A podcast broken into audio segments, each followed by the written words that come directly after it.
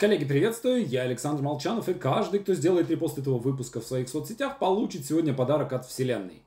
Также, друзья, я напоминаю, что полным ходом идет набор на базовый сценарный курс нашей сценарной мастерской. Если вы хотите научиться писать сценарии, если вы хотите стать профессиональным сценаристом, то самое время пройти по ссылке в описании, подать заявку и занять место на курсе, пока его не занял кто-то другой. Если вы меня видите, если вы меня слышите, то напишите, пожалуйста, в чате. Я специально чуть-чуть пораньше вышел в эфир для того, чтобы все могли подключиться. Так.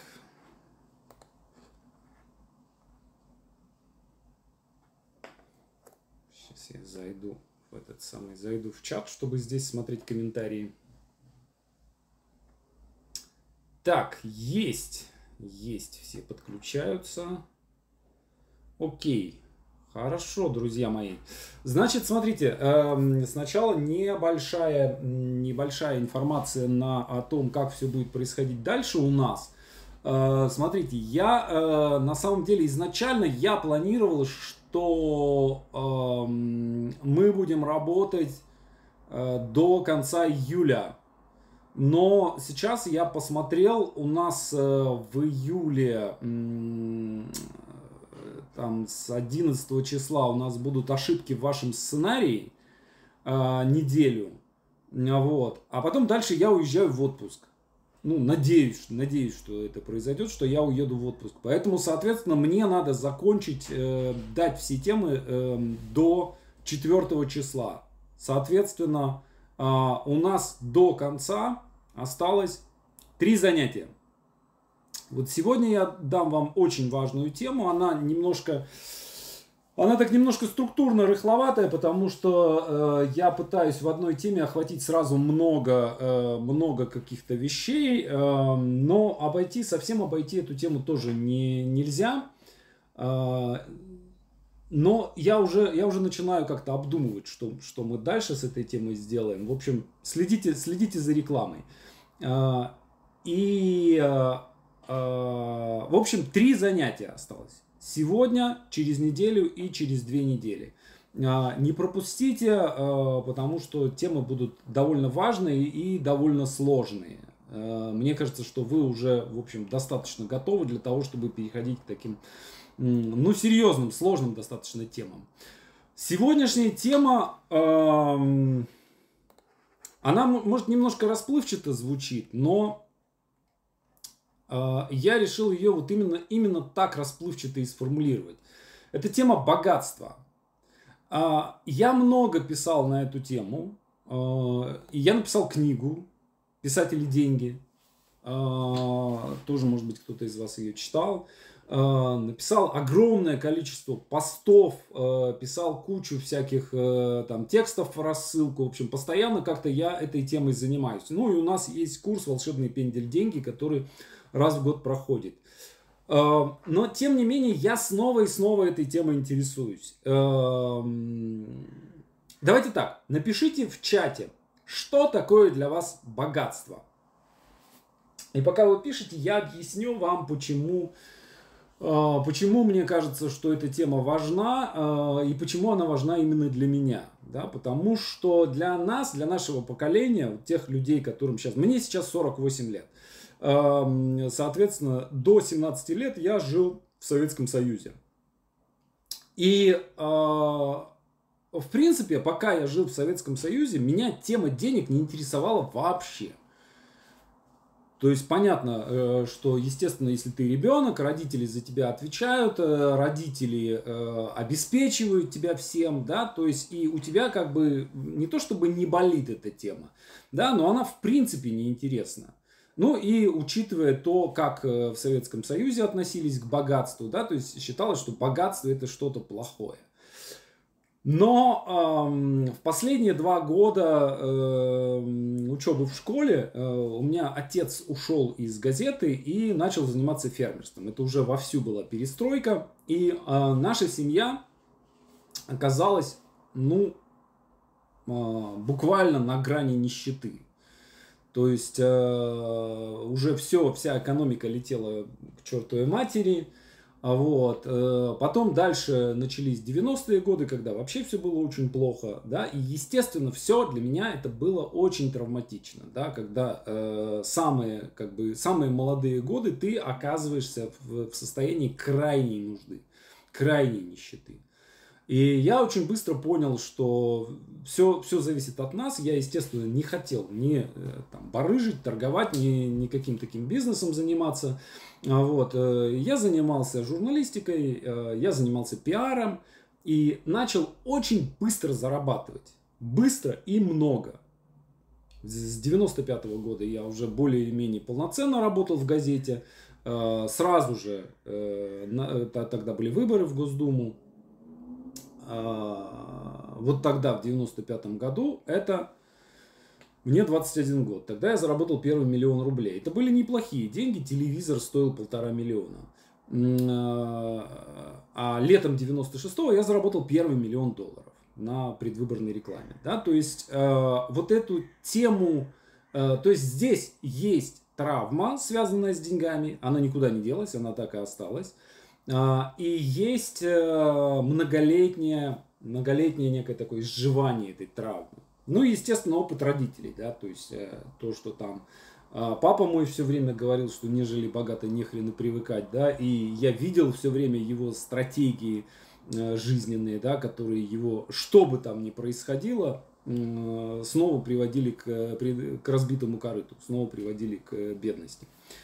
Так, богатство бывает бедное, разное, дети богатство, знания, возможность жить счастливо, иметь возможность выполнять э, свои мечты. Так, излишек любого ресурса, возможность осуществлять мои мечты и планы, возможность иметь то, что я хочу, подтверждение своей уверенности. Так, излишек, а, когда достаточно ресурсы для меня и моих забот. Так есть. Ну, вот смотрите, э, богатство это совершенно точно не деньги. Да, то есть очень часто люди, особенно бедные люди, особенно люди, которые никогда не держали больших денег вместе, да, они представляют это так, что вот кусок богатства это кусок денег.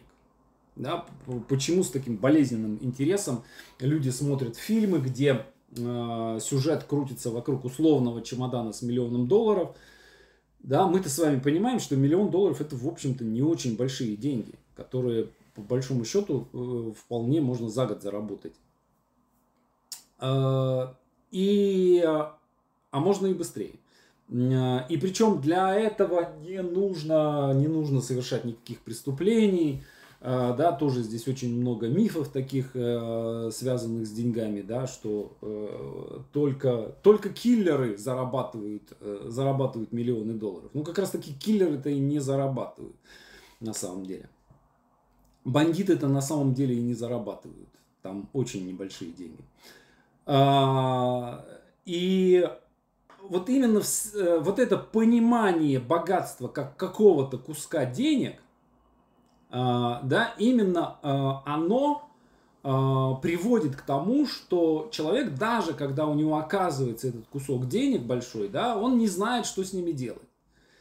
И есть, естественно, есть случаи, когда э, человек э, в течение жизни, получивший один шанс, э, один кусок денег, э, он обеспечивает себя на всю жизнь. Например, мне один мой знакомый рассказывал историю, как они в э, конце 80-х, ну, делая, в общем, законную вполне, законную вполне операцию, когда э, происходили большие изменения, и вот они заработали, заработали какой-то кусок денег. Там, сколько-то сколько тысяч рублей. Много тысяч рублей. Сотни тысяч рублей. Э, и один из них купил себе дорогой видеомагнитофон, Э, а второй купил себе несколько квартир э, в центре Москвы. То есть цена тогда была плюс-минус сопоставимая. Э, то есть понятно, что не, он не только магнитофон купил, он еще там ел в ресторанах, в общем, гулял, гулял, шиковал как, как мог. И в итоге один хорошо пожил несколько лет, да, а другой на эти деньги э, благополучно продолжает жить до сих пор, да, там 7 квартир куплено в центре Москвы, они сдаются, и человек прекраснейшим образом сейчас живет в Израиле э, уже много лет, получая роялти э, с этих денег. А, то есть богатство – это умение организовать поток денег. Да, то есть вы получаете какой-то поток денег, более или менее стабильный, и вы, естественно, какую-то часть этих денег тратите. И задача организовать это так, чтобы поток денег, который вы получаете, превышал то количество денег, которое вы тратите. Потому что очень, если даже на одну копейку ваши траты превышают ваши доходы, вы будете уходить в минус. И этот минус, в конце концов, вас э, приведет э, к дефолту. Да, то есть э, нужно зарабатывать больше, чем вы тратите, да, и нужно этот поток все время поддерживать. А, потому что очень часто люди, которые получают вдруг возможность э, такого потока, э, да, они не оценивают его э, стабильность. И думают, а вот теперь так будет всегда, и набирают каких-то э, обязательств, да, потом поток иссякает, и они остаются с разбитым корытом, у разбитого корыта. А, и очень часто, эм, ну вот прямо сейчас мы видим огромное количество таких историй, да, когда у человека, допустим, все было через Инстаграм, Инстаграм заблокировали, все, ничего нет, э, компания разорена, людей увольняют, и, в общем, все, никакого богатства нет. И или человек становится э, знаменитостью в какой-то области, да, например, становится популярным музыкантом, становится популярным писателем.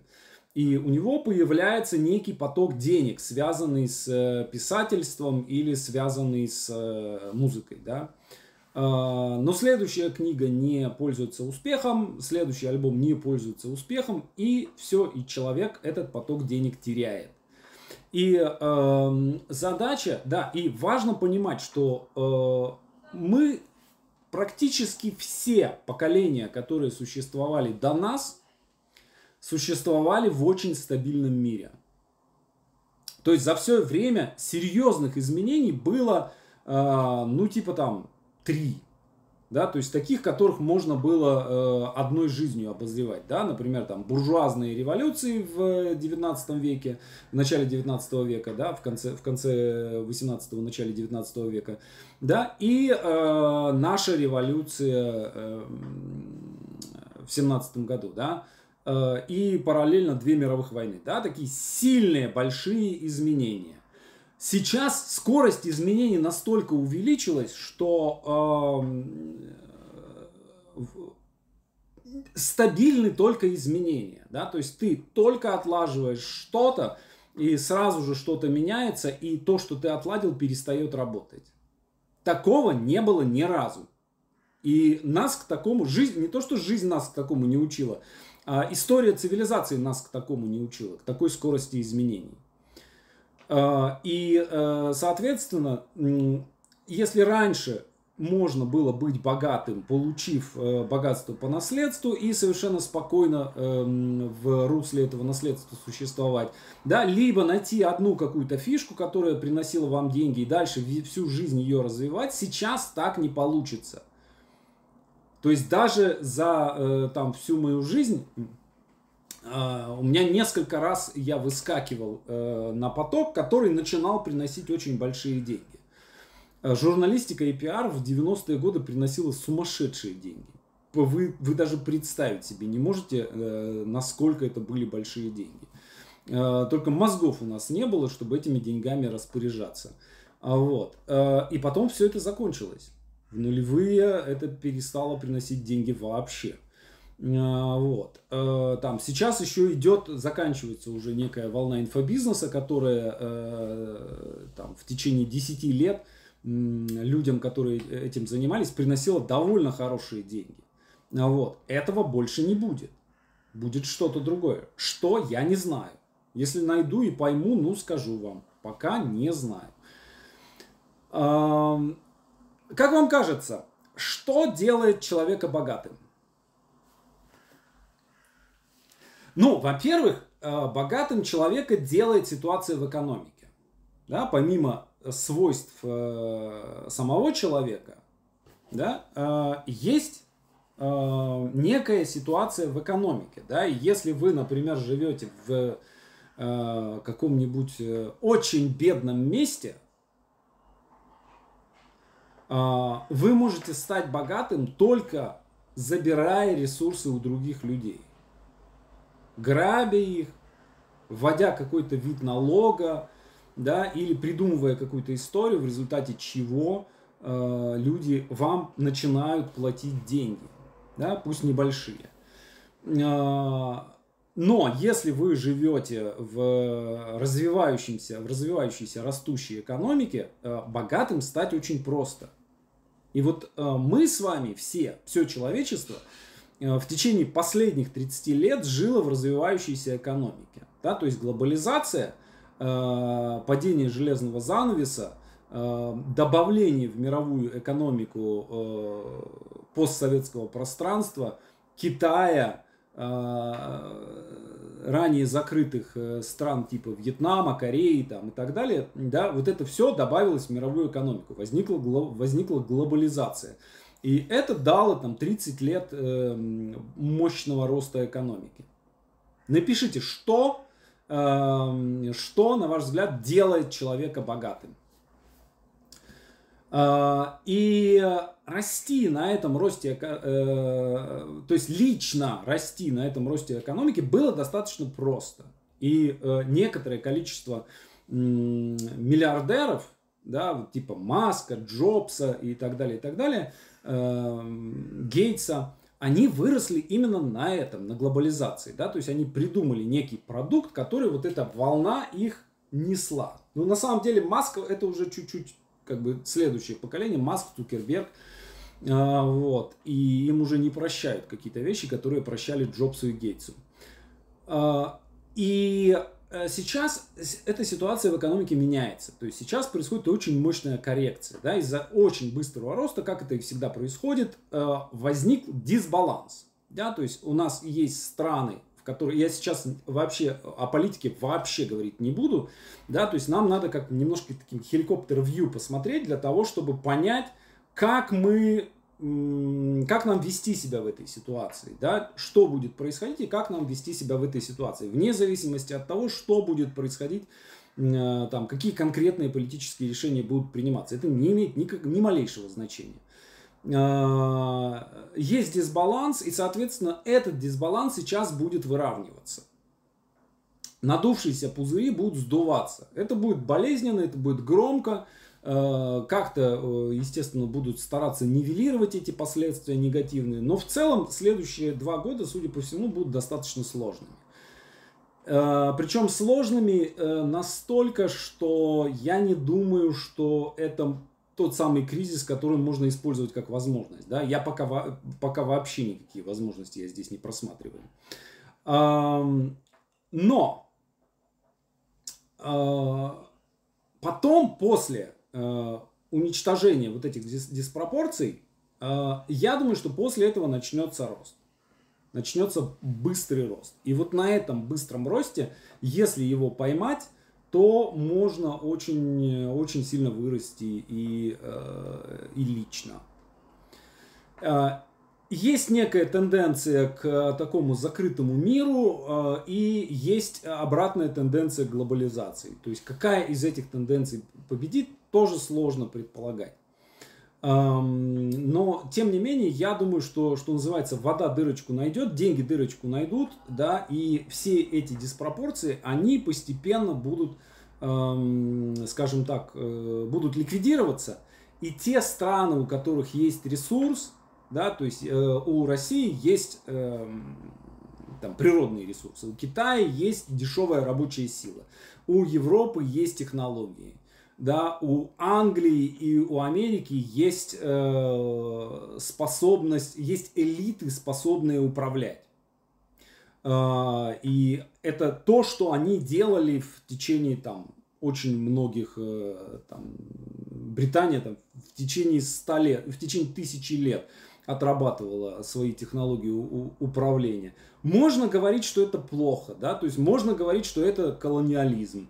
Но как бы они предоставляют управленческие услуги. Вот, достаточно качественные. Вот, поэтому, ну, так оно и будет происходить. Колониализм, как ни странно, это э, всегда штука обоюдовыгодная. Я понимаю, что я говорю сейчас не самые популярные вещи, но э, посмотрим. Буду все-таки стараться аккуратно, аккуратно как-то выражаться и не, не вытянуть себе, э, себе срок. А, так вот, вот после того, как ликвидируются эти дисбалансы, дальше снова начнется рост. А, и а, дальше, то есть сейчас от нас фактически ничего не зависит. То есть сейчас вырасти невероятно сложно. Да? То есть мы сейчас находимся в ситуации некого сохранения. И дальше, потом, когда начнется рост, здесь, здесь надо будет смотреть на ограничения, которые у нас есть. Вот, потому что очень часто, да, то есть, смотрите, рынок падает, на падающем рынке можно вырасти э, только, э, скажем так, ну, идя поперек тренда. Это возможно. Э, но для этого нужны особые, нужны особые свойства. То есть это удается единицам. Причем там сотни пробуют, а, а удается единицам из них. Потому что это очень-очень сложно. Вот. А дальше, э, когда начинается рост, э, там э, расти всем легко. И просто, ну, как бы, эм, мне очень странно слышать о том, что люди говорят, что там в середине 90-х они голодали, например, да, потому что начиная примерно с 95 -го года начался очень бурный рост. Ну, в России, по крайней мере. Но на самом деле и на постсоветском пространстве, и в Европе то же самое, да, то есть с середины 90-х начался рост. Вот. И на растущем рынке э, надо не то чтобы быть идиотом, да, а надо просто вот держаться за какие-то э, совсем устаревшие стратегии для того, чтобы не богатеть. Вот. И, соответственно, мне кажется, что сейчас э, самое время для того, чтобы как-то немножко поработать со своими привычками, поработать со своими убеждениями, для того, чтобы когда начнется рост, а он начнется неизбежно. Я могу ошибаться в деталях, я могу ошибаться в сроках. Да, например, может быть он начнется через год. Мой прогноз где-то через два года. А, и он будет касаться не только России, он будет касаться и Европы, он будет касаться и азиатских стран. То есть э, рост будет повсеместный. Вот. И уж тем более я тут далек от э, каких-то э, таких э, настроений типа Америка э, развалится, Британия уйдет под воду, там это все будет нормально. И с Америкой все будет в порядке, и с Британией все будет в порядке. Э, и э, когда будут расти все, они будут расти быстрее всех. Вот. Эм, Еще раз повторюсь, я понимаю, что я высказываю такую не самую популярную точку зрения. Вот. Но что вижу, о том говорю. Эм, и мы упремся э, в итоге, мы упремся опять в наши ограничения. То есть, когда рынок растет, э, не расти в доходах для того, чтобы не расти в доходах, нужно предпринимать усилия. То есть для того, чтобы сейчас падать в доходах, да, сейчас многие, почти все падают в доходах. И э, задача минимизировать потери, задача пережить это время. Да? Потом начнется рост. И вот к этому росту нужно быть готовым. И морально в том числе готовым, и идеи уже какие-то тестировать да, и площадки готовить, э, и, и так далее, и так далее, и так далее. Вот. Если говорить о сценарном мастерстве, я понимаю, что среди вас здесь много людей, которые занимаются сценарным мастерством, э, писательством, да, э, то есть сейчас надо готовиться к этому. Сейчас, если вы собираетесь учиться писать, осваивать сценарное мастерство, сейчас время это делать сейчас. Потому что через год, через два, когда пойдет вторая вот эта приливная волна, э, заскочить туда будет очень легко. То есть, э, смотрите, я парень из Сямжи с образованием Вологодский государственный педагогический университет. И я в ГИК пришел, э, в ГИК я закончил в 32 года. Да? Но э, в 98 году произошел страшный кризис, который обрушил э, модель, при которой закупалась дешевые латиноамериканские сериалы и показывались по всем телеканалам. Помните, наверное, в 90-е годы. Вот, и стало дешевле снимать здесь. И возник просто пылесос, который вытаскивал кадры отовсюду, где, они, где их только можно было взять. И меня вот этой волной, да, я сам хотел, да, но меня этой волной туда засосало просто. То есть э, в начале нулевых годов не стать сценаристом, это надо было сильно постараться. То есть это очень легко было сделать. И вот сейчас будет происходить та же еще одна такая же волна, да, то есть это второй шанс, который э, второй раз за э, жизнь дается. Вот, то есть э, уходит Голливуд, уходит э, фабрика э, вот это Netflix производства, да, она уходит. Э, и сейчас будет мощный рост национальных кинематографий. Я его вижу уже. То есть я, я имею в виду не только российскую кинематографию, я имею в виду Казахстан прежде всего. Я имею в виду Армению. Я имею в виду Кыргызстан.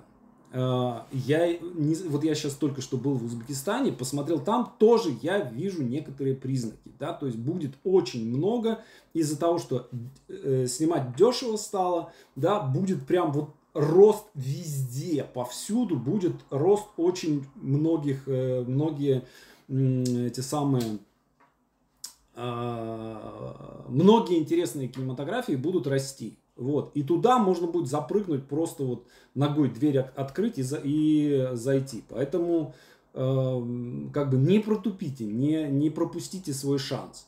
Это же будет касаться литературы, это же будет касаться театра, да, то есть любых творческих проектов. Э, вот это будет происходить вот в течение следующих двух лет. Это шанс, который Э, нам жизнь дает второй раз за нашу жизнь. В первый раз это было с 98 по 2001 год. Дальше, следующее. Что касается вот этих ограничений, на что здесь именно надо обращать внимание. Есть такая легенда о том, что Фиджеральд однажды хотел э, начать рассказ словами «богатые люди отличаются от нас». И Хемингуэй будто бы ему сказал «да, у них больше денег». На самом деле этого разговора никогда не было. Я искал э, источник, откуда, э, где, в каких обстоятельствах они об этом поговорили, и выяснил, что нет, не было такого разговора. Это выдумка журналиста Эдмунда Уильсона. Но сама живучесть этой легенды, она говорит о многом. То есть э, заблуждение по поводу богатых людей, да, это одна из тех вещей, которые тиражируются постоянно. Э, то есть э, я считаю, что богатые люди отличаются от бедных не количеством денег. А, есть статистика, а, а ее часто приводят, да, а, что люди, выигравшие миллионы долларов в лотерее, через какое-то время оказывались снова на дне жизни. И вот статистика гласит, что средний срок, за который человек спускал все свои миллионы, равен трем годам. То есть неизвестно ни одного случая, когда выигрыш в лотерею привел бы к созданию финансовой империи. И наоборот, у каждого богатого человека были моменты, когда человек оказывался без денег.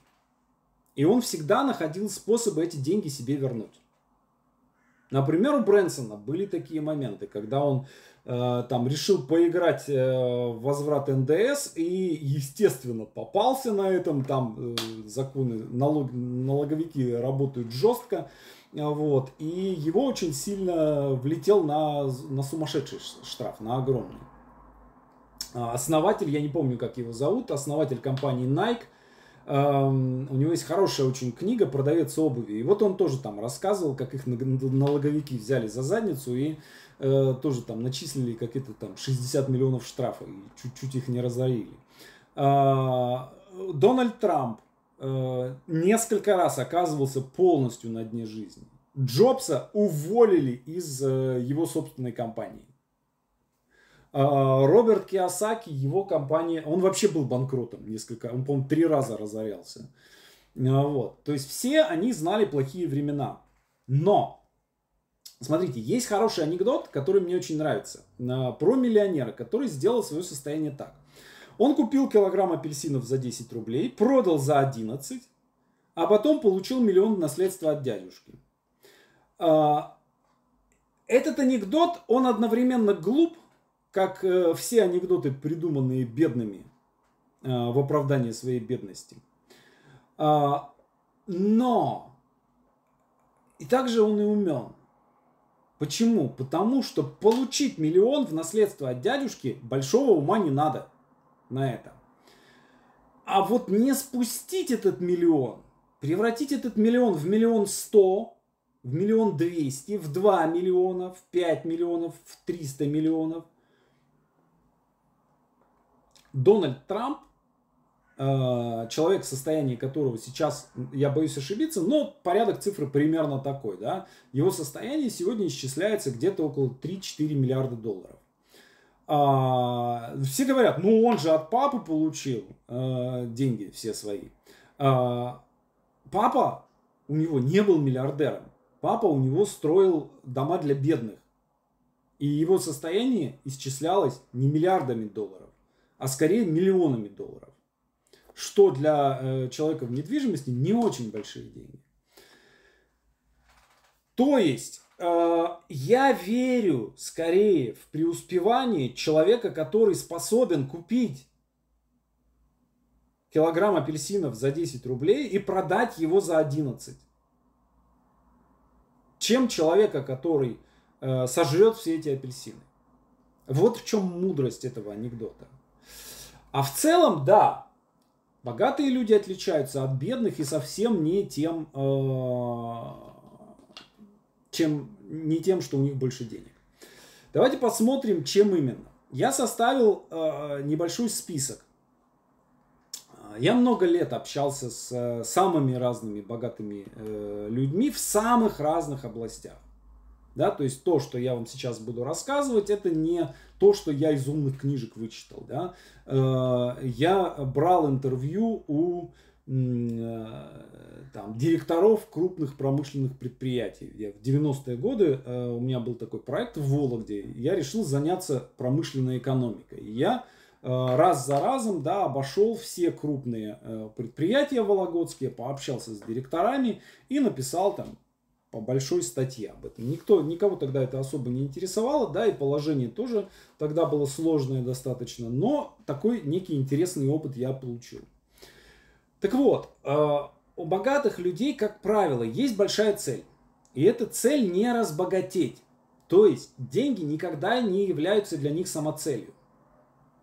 Но у каждого из них есть цель, и ее достижение требует большого количества денег. То есть деньги для них инструмент. Чаще всего они что-то создают, что-то строят. Да, Маск вот на Марс хочет полететь. Кто-то хотел построить мост, да, как Эндрю Карнеги. Э, Ротшильд, Форд. Да, у Форда цель была э, сделать так, чтобы э, рабочие, которые за, работают на его заводах, могли купить его машину. Он этой цели достиг. То есть, по сути, он построил социализм, такой капиталистический социализм. Эм, Брэнсон, Джобс, да, то есть все они в первую очередь делали мир лучше, а во вторую они зарабатывали деньги. То есть вот вся та фигня, которую вам Галдрат рассказал э, по поводу цели, да, что цель предприятия заработать деньги, э, это не так. Это все равно, что сказать, что цель, цель человека потреблять калории. Ну, согласитесь, нет, наверное. Дальше. Богатые всегда дают больше, чем они ждут. Вообще считается, что богатые люди каждого встречного рассматривают как потенциальную дойную корову. Это на самом деле не так. По-настоящему богатые люди всегда готовы оказать каждому встречному услугу. И всегда дают больше, чем у них просят. А, но у каждого богатого человека есть такой опознаватель, свой-чужой. И они сразу чувствуют, а готов ли этот э, встречный дать в ответ больше, чем у него попросят. И если да, в итоге получается взаимовыгодное партнерство. Но очень многие люди, которые, получив от богатого человека бонус какой-то, да, они такие радуются. О, нам получилось, мы, нам, он дал нам больше, чем мы просили. И э, в следующий раз пытаются свой бонус уже вытребовать. И очень сильно удивляются, когда общение с ними прекращается. Или когда он в ответ что-то просит, а вы ему это в ответ не даете. Все, вы больше с этим человеком ни разу в жизни не поговорите. А, мне рассказывали, опять же, приятель мой один рассказывал про Усманова, а, что а, когда он заключает какую-то сделку, вот подписали сделку, на следующий день он звонит этому человеку, все, сделка заключена. Он звонит и говорит, слушай, вот мы все подписали, нет ли у тебя какой-нибудь задней мысли? Да, может быть, вдруг тебе что-то в, этом договоре не нравится. Да, вот ты ночь переспал с этим договором.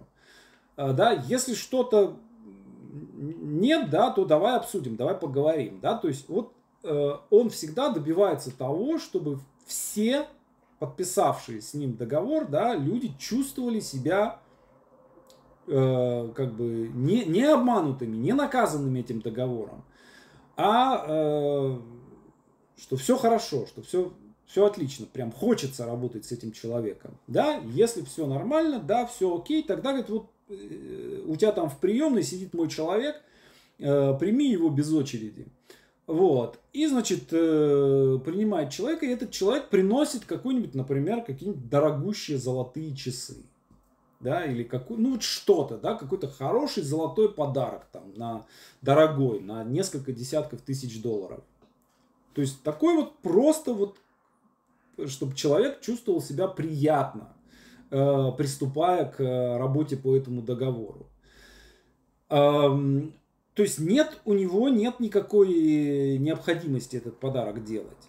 Да? Но с другой стороны, если, например, э, он что-то есть договор, да, и кто-то начнет нарушать этот договор, то он будет с этим человеком себя вести максимально жестко. Да, то есть если я тебе даю, я и хочу получать от тебя то же самое. Дальше, следующее. Богатые люди пунктуальны. Э, прийти вовремя – это самая первая проверка любого потенциального партнера. Если человек опаздывает даже на первую встречу, значит с ним будут проблемы. Поэтому богатые люди никогда не опаздывают. Эм, знаю случай, когда человек, э, попав в пробку, очень высокого уровня бизнесмен, миллиардер, э, ехал на встречу, а, бросил машину с водителем и побежал навстречу бегом, чтобы не опоздать, чтобы прийти вовремя навстречу. А, реальный случай. Каждый раз, когда я про это рассказываю, мне обязательно кто-нибудь начинает говорить, а вот Путин опаздывает же. Ребят, Путин не бизнесмен, он политик.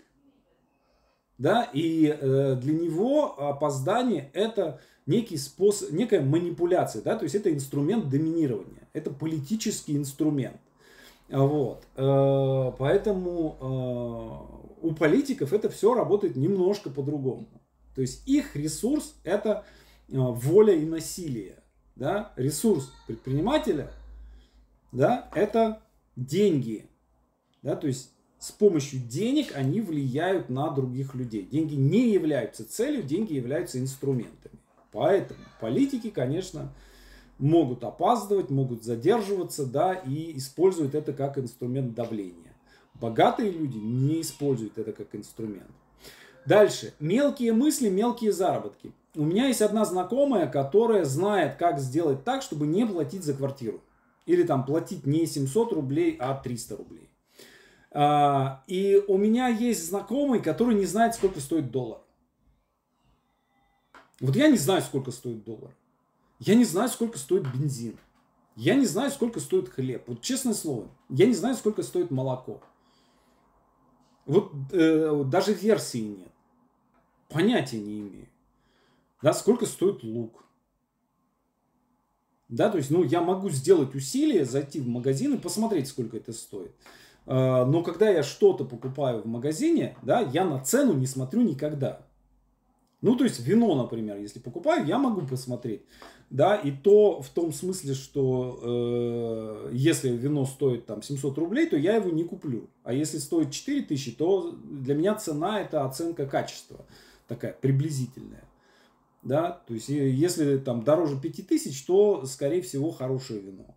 С высокой степенью вероятности. Если дешевле, то скорее всего плохое. То есть, если вы тратите время и силы на то, чтобы выяснить, в каком магазине дешевле лук, то вы богатым не станете. Да, то есть вы поднимаетесь выше определенного уровня, и дальше вы на все эти мелочи не обращаете внимания, вы копеечки эти не считаете. Дальше, следующее. Время дороже денег. Вообще бедные считают, что э, деньги это главный ресурс. Э, берегут деньги, считают деньги, трясутся над ними – а, богатые знают, что самый главный ресурс это время. То есть, э, если у них есть выбор потерять час или потерять тысячу долларов, они скорее согласятся потерять тысячу долларов. Э, я знаю людей, которые э, бронируют частные самолеты для того, чтобы не тратить время в аэропорту. Да, там три часа ждать там и сям. Да, тысячу можно заработать, потерянный час им никогда никто не вернет. Дальше, у богатых есть финансовые рамки. А, они не берутся за дела, которые принесут им меньше определенного количества денег. Вот, например, у Березовского был э, нижний, э, нижний как бы, порог, это 50 миллионов долларов. То есть, если дело принесет меньше, меньше 50 миллионов долларов, он за него не брался. А, бедный может взяться э, за проект, э, выкопать грядку соседу за 100 рублей. Да? И э, за проект закопай на грядке 5 монет и вырастет 5 миллионов. Да? То есть для него это проекты одного порядка. Да? Ни тот, ни другой проект богатым его не сделает. Дальше. Богатые контролируют свою финансовую жизнь. Они точно знают, сколько у, на, у них денег в настоящий момент. То есть я точно знаю, сколько у меня денег прямо сейчас. Да, то есть у меня есть э, файлик экселевский, в котором записано все, записано все количество денег на счетах, э, на всех моих счетах. Да, и я этот файлик э, там каждый день обновляю. Да? И точно знают, откуда э, ожидаются ближайшие поступления. Точно знают, какие предстоят расходы. То же самое. То есть я знаю, сколько я э, в этом месяце заработаю, в следующем месяце заработаю, да, и в каждом месяце буду зарабатывать до конца этого года. И знаю, сколько я буду тратить и на что. Естественно, там не до копейки, да, но там плюс-минус до, до, до сотни тысяч рублей знаю. А, богатые никогда не э, занимают деньги на поддержание лайфстайла. А, и тоже знаю людей, которые, э, скажем так, что, что называется, такие квази-богатые, а, да, которые берут кредиты э, на, допустим, путешествия.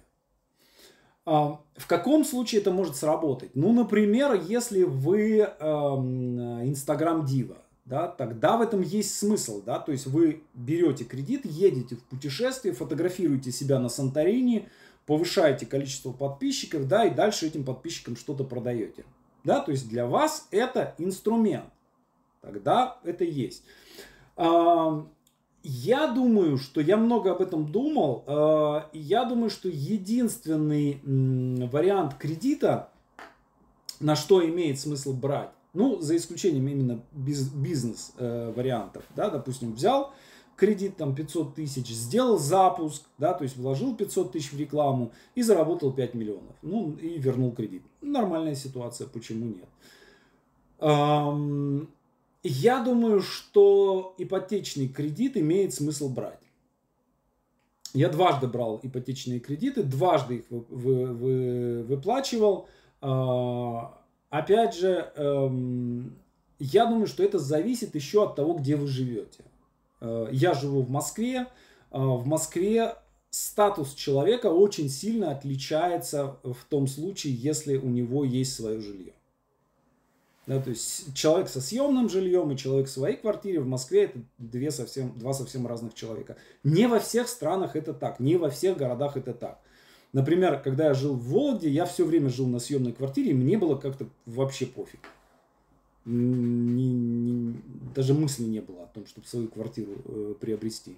А вот. Но в Москве к тебе везде сразу же совсем другое отношение, э, да, то есть ты приобретаешь кучу разных социальных льгот, ты встраиваешься во все э, социальные взаимодействия, да, то есть тебе легче там загранник получить там и так далее, и так далее, если у тебя есть свое жилье. Ну и еще, э, мне кажется, что здесь есть все-таки отличие между мужскими и женскими стратегиями, да, то есть мне, опять же, если бы я один э, жил, да, я бы совершенно спокойно в съемной квартире, мне бы нормально. Вот, но у меня жена, ребенок, да, и э, я считаю, что женщина должна иметь возможность повесить свои занавески. Вот. И если за это надо будет платить 200 тысяч в месяц кредита, да, то, ну, как бы, мужик должен это обеспечить. Вот, поэтому э, ипотечный кредит я считаю, что есть смысл брать. Но единственное, что его, конечно, надо выплачивать вперед всегда. Оба раза я, э, там, первый раз это немножко дольше, это 7 лет я выплачивал, а второй раз вот за эту квартиру, квартиру я 5 лет выплачивал. Все, все уже выплатил, погасил. погасил. А, богатые применяют финансовые рычаги. Что такое финансовый рычаг? А, это, то есть отсутствие рычага, что такое? Да? Вы делаете работу, вы получаете деньги. Это нет рычага. Да? Рычаг это когда вы вкладываете деньги для того, чтобы получить больше денег. Опять же, э, мне очень нравится, я тут слушал вебинар одного парня, не буду говорить кто, молодой инфобизнесмен такой, говорит, вот типа, я не люблю, я тоже, я, я не знаю, какая у нас конверсия, я думаю, что не очень высокая, вот, и меня это совсем не парит. Вот. Э, и он говорит, тоже, я не люблю считать, считать конверсии, я считаю, что так, если я вложил там 100 тысяч, да, я должен 200 тысяч э, достать. Да, вот на эти 2% я и живу. А вот. И если ты вкладываешь 100 э, тысяч и э, достаешь 200, ну, это нормальный бизнес считаю. Почему и нет. Вот. А сейчас э, я думаю, что там, скажем, в инфобизнесе вообще нужно очень постараться, чтобы вложить 100 тысяч и не достать 200.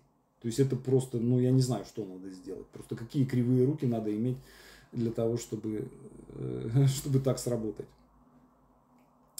Дальше. Э, богатые всегда имеют резервы. Э, у каждого из них зарыта в саду кубышка, и не одна, и не в одном саду, и не только в саду, и не только кубышка. Э, поэтому все запасы, какие можно иметь, и рубли, и доллары, и евро, и биткоины, и все, что можно, э, прикопано и там, и сям, и на счетах, и наличными, должно быть куча-куча-куча самых разных запасов. Это просто вот, ну, обязательно надо их иметь. Для чего еще? Помимо того, что их можно будет достать. Иметь резерв очень важно. Иметь резерв и не потратить его. У меня, я помню, как я э, себя к этому приучал. Положил 100 тысяч на счет. Через месяц снял, понадобились они мне. Снова положил. Через месяц опять они мне понадобились. Опять снял. Потом опять положил. Вот. И в конце концов добился того, что они лежат и я их не трогаю. И вот лежат и лежат. Они лежат не для того, чтобы я их когда-то снял, а для того, чтобы они лежали, и я их не трогал. Да? И там капают какие-то проценты на них. Там уже накопилось что-то, да? Но это опять же а, важно какой-то кусочек денег, чтобы у вас лежал, чтобы вы знали, что они у вас есть, и вы их не трогаете. Да, что вы находитесь в ситуации изобилия, да, то есть у вас приходят деньги, и вам их достаточно. Вы в минус не вылетаете, вы в резервы не залезаете в свои. Вот. И, соответственно, вы перенастраиваете свою жизнь таким образом, чтобы не залезать в резервы. Э, и очень часто люди такие, э, вот буду начинать работать, буду начинать делать инвестиции, например, да, и, окей, хорошо, какая у тебя сейчас ситуация, да, у меня ситуация, допустим, у меня кредит, э, я там в долгах, как в шелках, и еще буду инвестиции делать. Ну, сначала ты разберись со всеми своими долгами, выплати все свои кредиты, да, э, возьми 100 тысяч и просиди год, э, не потратить ни копейки из этих 100 тысяч. Вот только после этого тебе можно заниматься инвестициями. Поэтому иначе ты будешь инвестировать э, в такие инструменты, в которых ты просто очень быстро потеряешь деньги. Дальше, следующее. Богатые всегда действуют. Чем меньше зазор между идеей и ее воплощением, тем богаче человек. То есть в идеале возникла идея, сразу же ее тестируешь. Я все свои идеи тестирую мгновенно. Вот возникла идея, я в тот же день ее начинаю тестировать. А, большая часть моих идей заканчивается ничем. Вот 90% идей, которые я запускаю, заканчиваются вообще ничем. Вот. Но поскольку у меня их очень много, и я их э, пробую сразу же, да, то, что выстрелило, начинаю масштабировать. Вот. Э, а так, если бы я сидел и думал, а вот еще такая у меня идея есть, вот такая, да, вот у меня 500 идей. Я их там покрутил бы у себя в голове да, доводя до идеального состояния, а потом попробовал бы какую-нибудь идею, она провалилась бы, и я такой, все мои идеи отстой. Ну, мы можем оценить идею, только проверив ее на, на действие. Дальше, следующее. Богатые уважают знания и не уважают диплома. Они всегда готовы чему-то научиться, готовы за это платить, поскольку понимают, что незнание всегда обходится дороже. В то же время с пренебрежением относятся к дипломам, сертификатам и ученым степеням. Ну, я дошел до я почти дошел до защиты, э, до защиты диссертации кандидатской по психологии. Э, и в какой-то момент я понял, что я не... Прям я сильно упоролся, два года этим занимался э, и э, написал диплом очень хороший и понял, что... Э, ну, в смысле, работу, диссертацию написал очень крутую, я издам ее когда-нибудь.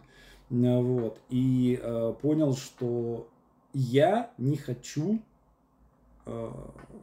этим становиться, вот превращаться вот в это, в кандидата психологических наук, потому что это меня сразу же очень сильно ограничит. Вот. Э, я не получил, э, никогда не получаю дипломы по... То есть я не стал получать дип, сертификат, там вот этот золотой сертификат в Эриксоновском институте коучинга. Я не стал получать сертификат НЛП практика. Да, то есть я прохожу обучение и сертификат не беру принципиально. А, когда-то, вот вы про вспомнили, Анастасия, вот а, я, он у меня тоже все время в голове, я у него учился в его индивидуальной программе «Коучинг на миллион долларов». Год с ним провел, мы с ним были дружны а, и близко достаточно общались несколько лет – а, и вот это пренебрежение к дипломам, это одна из тех вещей, которые, которую я перенял от него. То есть он много где учился, он десятками, он за последний год своей жизни, месяц назад год исполнился, как он умер, он за последний год своей жизни прошел 300 курсов различных онлайн. Вот, поэтому Эм, да, вот Парабеллум научил действовать в течение 72 часов. Да, совершенно верно. То есть э, у него еще было такое, он часто говорил про правило трех минут. Да, то есть решение принимать в течение трех минут. Так, идем дальше. Э, богатые планируют. То есть, если ты не знаешь, куда ты идешь, не удивляйся, что придешь не туда. То есть, богатые всегда точно знают, куда хотят прийти. Если они не знают, куда хотят прийти, они останавливаются, думают, принимают решения и только после этого идут. А, богатые не трясутся по поводу денег, то есть деньги не жгут им карманы. И деньги их не притягивают. Деньги это просто инструмент. То есть молоток или ножницы, да, вы же не сходите с ума из-за них. Из-за того, что есть или нет молотка или ножницы. Богатые никогда не останавливаются. Когда цель достигнута, сразу возникает новая цель, еще более грандиозная. А богатые не сдаются. А здесь тоже есть такая штука, когда человек начинает что-то делать, у него что-то не получается, и он такой, ну это не мое. А, ребят, когда Брэнсон запускал свой проект, когда Маск запускал свой проект, у них люди гибли в этих проектах десятками. И никто из них не сказал, о, у меня человек на проекте погиб, погиб. это дурной знак, я не буду продолжать это. Идут, есть цель, и какая бы ни была цена, цель должна быть достигнута. А, Карнеги, когда строил первый в мире стальной мост, а, стройка несколько раз останавливалась из-за недостатка средств. Другой бы бросил эту затею, да, а он довел дело до конца. И в итоге он построил сталелитейную империю, огромную. Да, именно благодаря строительству этого моста. А богатые не ждут, что им захочется что-то делать. Да? То есть они делают то, что нужно сделать.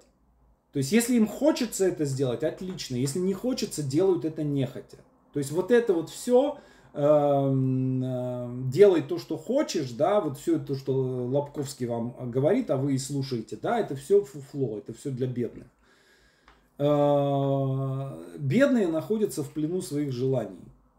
Богатые умеют через свои желания переступать. Да, потому что хочется нам чего? Хочется потрахаться, поесть, да на диване полежать. Да, есть другое хочется, другого уровня которым вы перешагиваете через это, вы идете выше. А, богатые стараются быть кем-то, а не выглядеть кем-то. Вот дорогие часы, дорогие машины – это признак мышления бедного человека. Я в это поиграл, я это прям вот на себе прошел через это. То есть я одно время коллекционировал часы дорогие. У меня самые дорогие часы стоили как квартира. Вот. Э, сейчас я ношу, вот эти часы стоят сколько-то там, 500 долларов.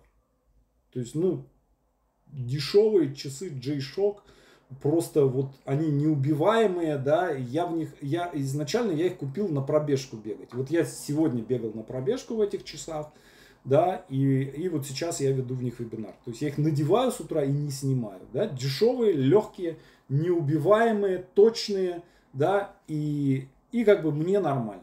Вот отведу вебинар, сейчас пойду с ребенком в бассейн, да, опять же, часы эти же на руке и будут. Да, часы просто для того, чтобы показывать время. Эм, машины у меня вообще нет. Да, то есть машина это в принципе аксессуар, да, если я миллионер, у меня же должна быть машина, наверное, да, какой-нибудь Dodge хорошенький, да, или Mercedes, вот. Э, ну, я живу в Москве. В Москве машину иметь э, бессмысленно. Да, во-первых, э, общественный транспорт отличный, да, э, во-вторых, если надо куда-то прыгнул, Яндекс Такси через минуту, где бы ты ни был, да, у тебя машина под, под, под ногами есть. Да, опять же, машина как аксессуар мне не нужна. А богатые заставляют работать на себя чужие деньги. Богатые тратят на себя меньше, чем могут это позволить. То есть, э, чем меньше из зарабатываемых ваш, вами денег вы тратите на себя, тем вы богаче на самом деле. Э, богатые регулярно отдают часть доходов на благотворительность. Тоже все богатые люди, кого я знал, э, очень много, плотно, системно занимались благотворительностью. Бедные считают, что деньги нужны им самим, ведь они бедны. Да, вот они и остаются бедными. То есть э, благотворительность э, в очень высокой, вообще вся индустрия благотворительности в очень высокой степени это индустрия, направленная на сохранение психического здоровья богатых людей. Это не очевидная вещь, э, но это так. То есть на самом деле решение проблем, которые решает благотворительность, их гораздо проще решить было бы другими способами. Например, некими государственными программами. Но почему-то все делают благотворительные программы. Для чего? Для того, чтобы богатые люди могли в них поучаствовать. Вот для этого. Это услуга, благотворительность это услуга, которая предоставляется богатым людям.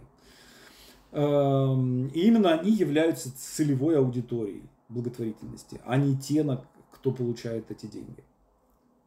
Дальше. Богатые учат своих детей обращаться с деньгами. Бедные приучают своих детей к тому, что деньги это что-то грязное. А, есть семьи, в которых детям вообще запрещено прикасаться к деньгам. Это очень странно, но это факт. А, богатые общаются с другими богатыми, бедные общаются с другими бедными. Поэтому бедные никогда не выберутся из бедности. Им просто не позволят их друзья. Очень сильно, окружение очень сильно влияет. А, богатые постоянно генерят новые источники дохода. Многие из них находят новый источник дохода каждый день. То есть представляете, если каждый день а, не просто зарабатывать деньги, а каждый день находить новый источник дохода. А, большая часть из этих источников будет фуфлом. Но в конце концов вы найдете золотую жилу. Богатые постоянно учатся. Бедные и так все знают. А, богатые постоянно ищут золотую жилу, вот что важно. Они понимают, что одна единственная правильно использованная возможность может изменить их жизнь. И они каждую секунду готовы встретиться с этой возможностью. А, богатые никогда не жертвуют собой. Они всегда жертвуют другими. Тоже кажется, как это неблагородно? Ну, это так работает. Богатые не испытывают сильных эмоций по поводу чужого мнения об их действиях. То есть для них общественное мнение – это ресурс. Его можно использовать, можно учитывать, можно игнорировать. А, богатые всегда оптимистично настроены, но оптимистичные ожидания всегда подкреплены какими-то действиями по предотвращению возможных негативных последствий их действий. То есть они верят в то, что все будет хорошо, но они знают, что может пойти не так. Они знают, как, что может быть плохо. И стараются этого плохо избежать. Богатые и любопытные. Все известные мне богатые люди, все были ужасно любопытные. А, богатые неохотно расстаются с деньгами. То есть э, это не значит, что они э, прям направо-налево готовы деньги швырять. Они с, с деньгами... Э, так, Кирилл, зачем-то вы бан сейчас вы, выхватили. Вот зачем? Дайте-ка я вас... Так, удалил пока комментарий. Если еще раз увижу ссылку, то забаню. Дайте-ка я вас... Так, Кирилл заблокирован. Окей, а, хорошо. Сейчас. А, богатые уважают деньги э, и даже в шутку не отзываются о них пренебрежительно. Потому что для бедняка 10 копеек это не деньги. А для богатого это деньги, просто маленькие. То есть это не значит, что он э, там за каждые 10 копеек торговаться будет. Да? Но э, если он увидит 10 копеек, он наклонится и подберет на улице. Тоже это факт. Хорошо, друзья мои, вот все, что я хотел вам рассказать. Э, и если у вас есть какие-то вопросы, то задайте мне. А теперь я скажу, есть у меня одна мысль. Я ее пока сам думаю, э, пока еще не до конца ее не сформулировал. А, пока просто так вот в пространство ее выброшу. На самом деле, когда я запускал этот курс «Практическая магия», а, я его планировал как э, годовой курс, а, который пройдет, закончится и больше не будет никак повторяться, потому что, ну, годовая программа это реально очень тяжелая штука. И каждый год, не сорвав ни одного урока, да, э, вести по понедельникам в 12.00, ни разу не опоздав, это, в общем, довольно такое сложное упражнение на самодисциплину. При том, что я понимаю, что участники все время ротируются, да, то есть те люди, которые приходили в начале, они там целей своих достигли очень быстро, потом другие присоединялись, слушали, э, да, кто-то там с 10 уроков назад присоединился, кто-то 5, да, то есть идет все время такая ротация, потому что я вижу, что количество вот участников не меняется, да, то есть каждый урок там 2-3 тысячи человек слушает, вот, но я понимаю, что это вряд ли все те самые люди, которые с самого начала шли, а, вот, и есть у меня такая мысль, э, я пока ее прям предварительно в пространство выброшу, э, сделать следующий год, посвятить деньгам. И причем не просто э, брать какие-то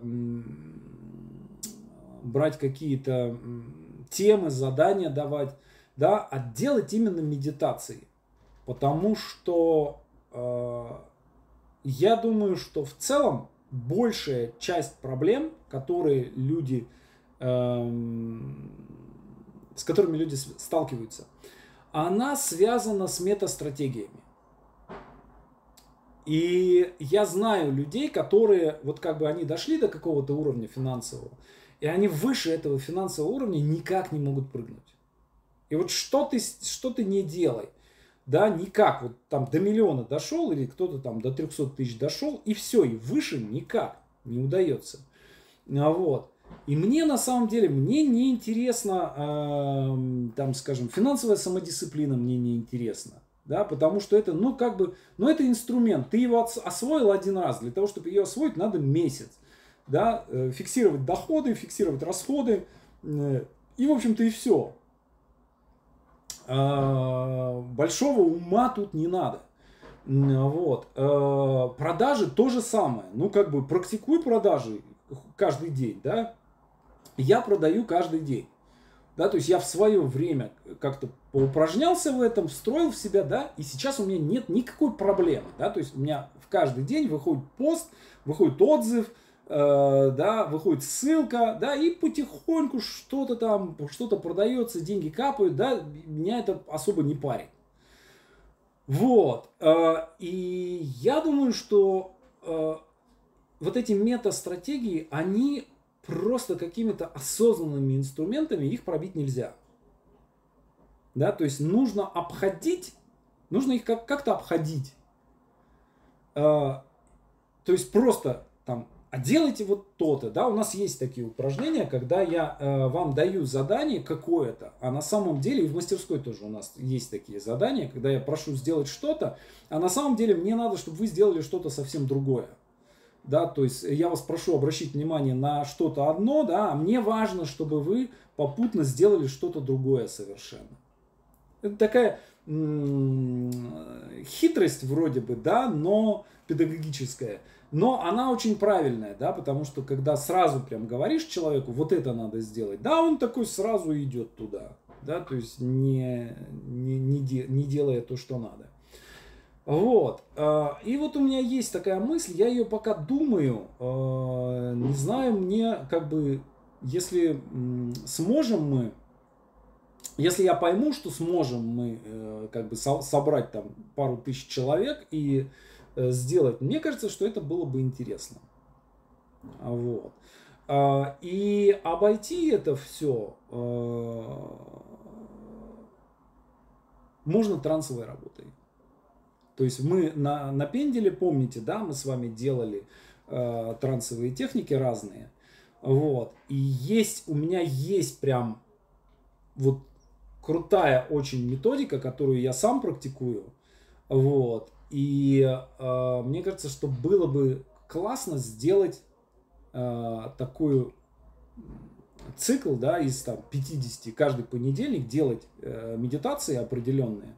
Да? И мне кажется, что параллельно, помимо медитации, давать какие-то задания, вот, и можно как бы вот год посвятить э, именно, именно деньгам.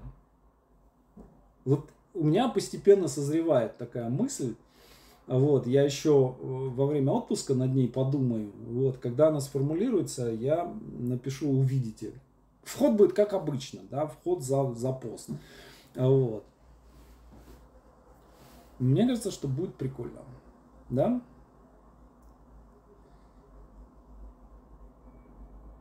Да. Да, и, э, естественно, э, будет ВП деньги в следующем году, да, то есть этот курс, он будет как-то подводить людей к ВП деньгам. Естественно, вы все купите, даже кто проходил ВП деньги, еще раз купите ВП деньги, да, то есть я его встрою в эту программу. А, вот. И э, на самом деле, что мне больше всего нравится, да, что в такой ситуации создается некое поле, да, в которое мы с вами идем вместе. То есть вот когда я затевал эту магию, у меня был изначально э, план, который постоянно менялся.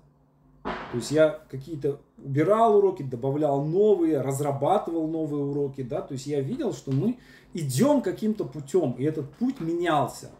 Э, обстоятельства менялись, естественно. Ну, вот. И для меня это был важный достаточно год, э, не знаю, как для вас.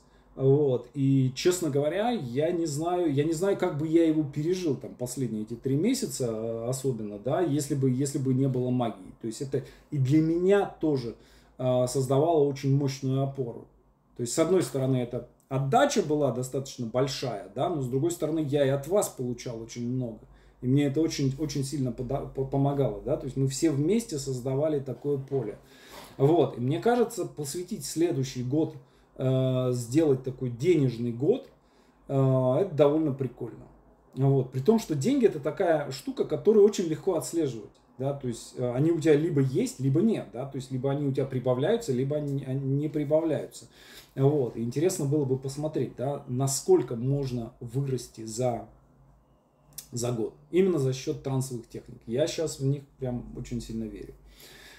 Окей, друзья мои, большое вам спасибо и э, давайте э, на этом все. Домашнее задание, как обычно, да, подумайте о том, как вы используете эти э, стратегии, э, да, э, есть ли у вас вот эти привычки богатых людей, да, и если нет, то есть смысл в них встраивать. И увидимся на следующей неделе, на следующем уроке практической магии. Спасибо и пока-пока.